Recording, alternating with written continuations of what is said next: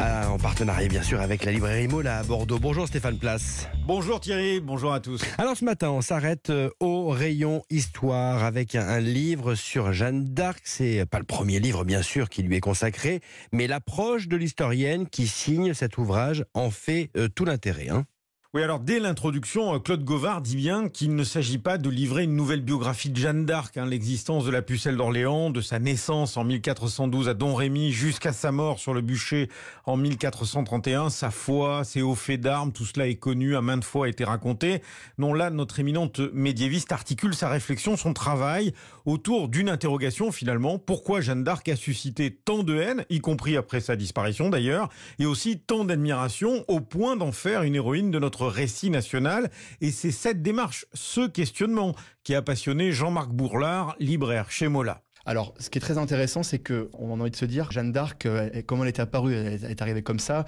Non, c'est pas un hasard en fait. Des Jeanne d'Arc, en fait, il y en a eu plein à l'époque, nous dit euh, Claude Govard. C'est la guerre de Cent Ans. Il y a cette bataille entre Armagnac et Bourguignon. Et donc, en fait, Jeanne, elle entend des voix qui lui disent, il faut bouter les Anglais hors de France. Et finalement, cette étude, elle nous plonge en fait, à travers la figure de Jeanne, dans les croyances et les peurs de cette France du XVe siècle, tout en nous permettant de comprendre comment le mythe de Jeanne d'Arc, en fait, elle s'est constituée dès son vivant et comment ses contemporains l'ont perçu. Et Claude A retrouvé un document aux archives nationales montrant que l'on traitait encore Jeanne, 30 ans après sa mort, de putain ribode. L'historienne nous explique dans ce livre que ce n'est pas un hasard si l'on a décidé de la brûler vive, de la condamner à la peine de feu. Ça les arrangeait bien de la faire brûler parce que non seulement elle est hérétique, mais elle est sorcière. Et ils sont persuadés, les Anglais, qu'elle les a envoûtés. Et que c'est parce que les soldats anglais étaient envoûtés au siège d'Orléans qu'elle a pu libérer la ville, et en particulier le fort des Tourelles, au moment où elle est sur le bûcher.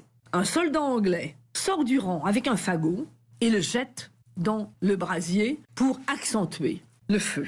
Et c'est le lynchage qui est réservé aux sorciers parce qu'il n'y a pas d'autre moyen de se désenvoûter que de brûler le sorcier quand celui-ci n'a pas, en quelque sorte, annihilé le sort qu'il avait jeté. Et là, c'est le cas de Jeanne d'Arc, hein, bien entendu. Et j'ajoute dans ce livre une réflexion qui est peut-être osée, mais à laquelle je crois beaucoup. Je ne suis pas sûr que les conseillers de Pierre Cochon, voire Pierre Cochon lui-même, n'aient pas été inquiets de la sorcellerie de Jeanne. Jeanne d'Arc, héroïne diffamée et martyre, c'est un livre de moins de 200 pages qui offre, je m'empresse de le souligner, un éclairage riche, intéressant, mais aussi tout à fait accessible. Ça se lit très aisément. Jeanne d'Arc, héroïne diffamée et martyre de Claude Gauvin. Donc c'est chez Gallimard. Merci Stéphane, on vous retrouve un peu avant 9h moins le quart.